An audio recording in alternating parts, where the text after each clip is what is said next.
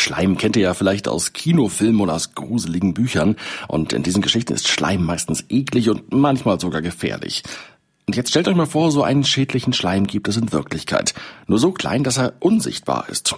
So ungefähr ist das nämlich gerade. Gift oder Schleim bedeutet auf Latein Virus und das Coronavirus, das breitet sich gerade auf der ganzen Welt aus.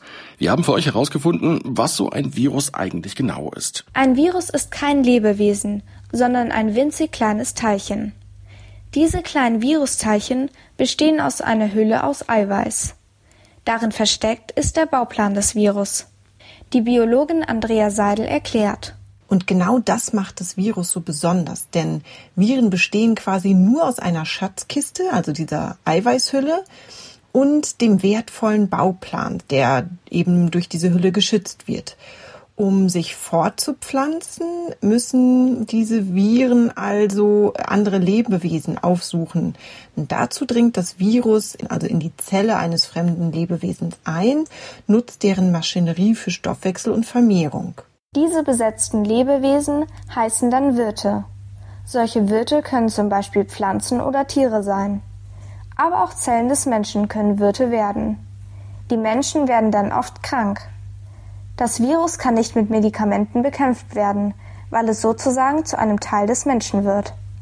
Deshalb wird also dann nicht das Virus selbst behandelt, sondern seine Krankheitsanzeichen, also Fieber, Husten oder Schlappheit.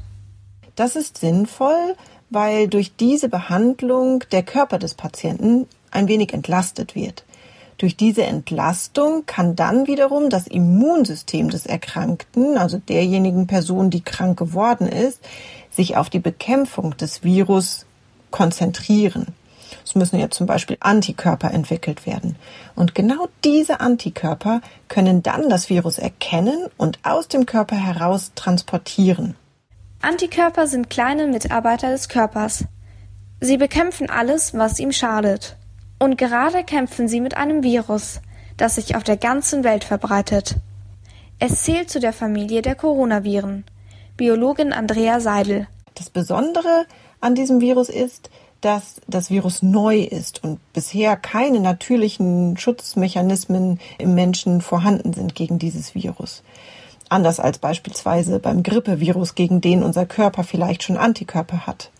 Außerdem gibt es noch nicht wirklich viel Erfahrungen mit dem Virus, also keinen Impfstoff, der Menschen schützen könnte. Den genauen Grund, warum das Virus die Menschen so unterschiedlich betrifft, können Wissenschaftler noch nicht genau sagen. Manche Menschen haben das Virus und merken es nämlich nur leicht. Andere merken gar keine Anzeichen. Es gibt aber auch Menschen, denen das Virus sehr schadet. Ältere und Menschen, die schon krank sind. Ihr Immunsystem kann nicht genug Antikörper bilden. Deswegen bleibt der schädliche Virus im Körper und die Kranken bekommen häufig eine Lungenentzündung. Ja, Corona steht übrigens für Kranz oder Ehrenkranz und tatsächlich sieht das kleine Coronavirus so aus. Unter der Lupe oder unter dem Mikroskop sieht man um das Viruspartikel herum eine leuchtende Krone. Biologin Andrea Seidel hat auch noch einen Tipp, wie wir alle das Virus bekämpfen können. Wascht euch die Hände, haltet zwei Meter Abstand und fasst euch nicht ins Gesicht.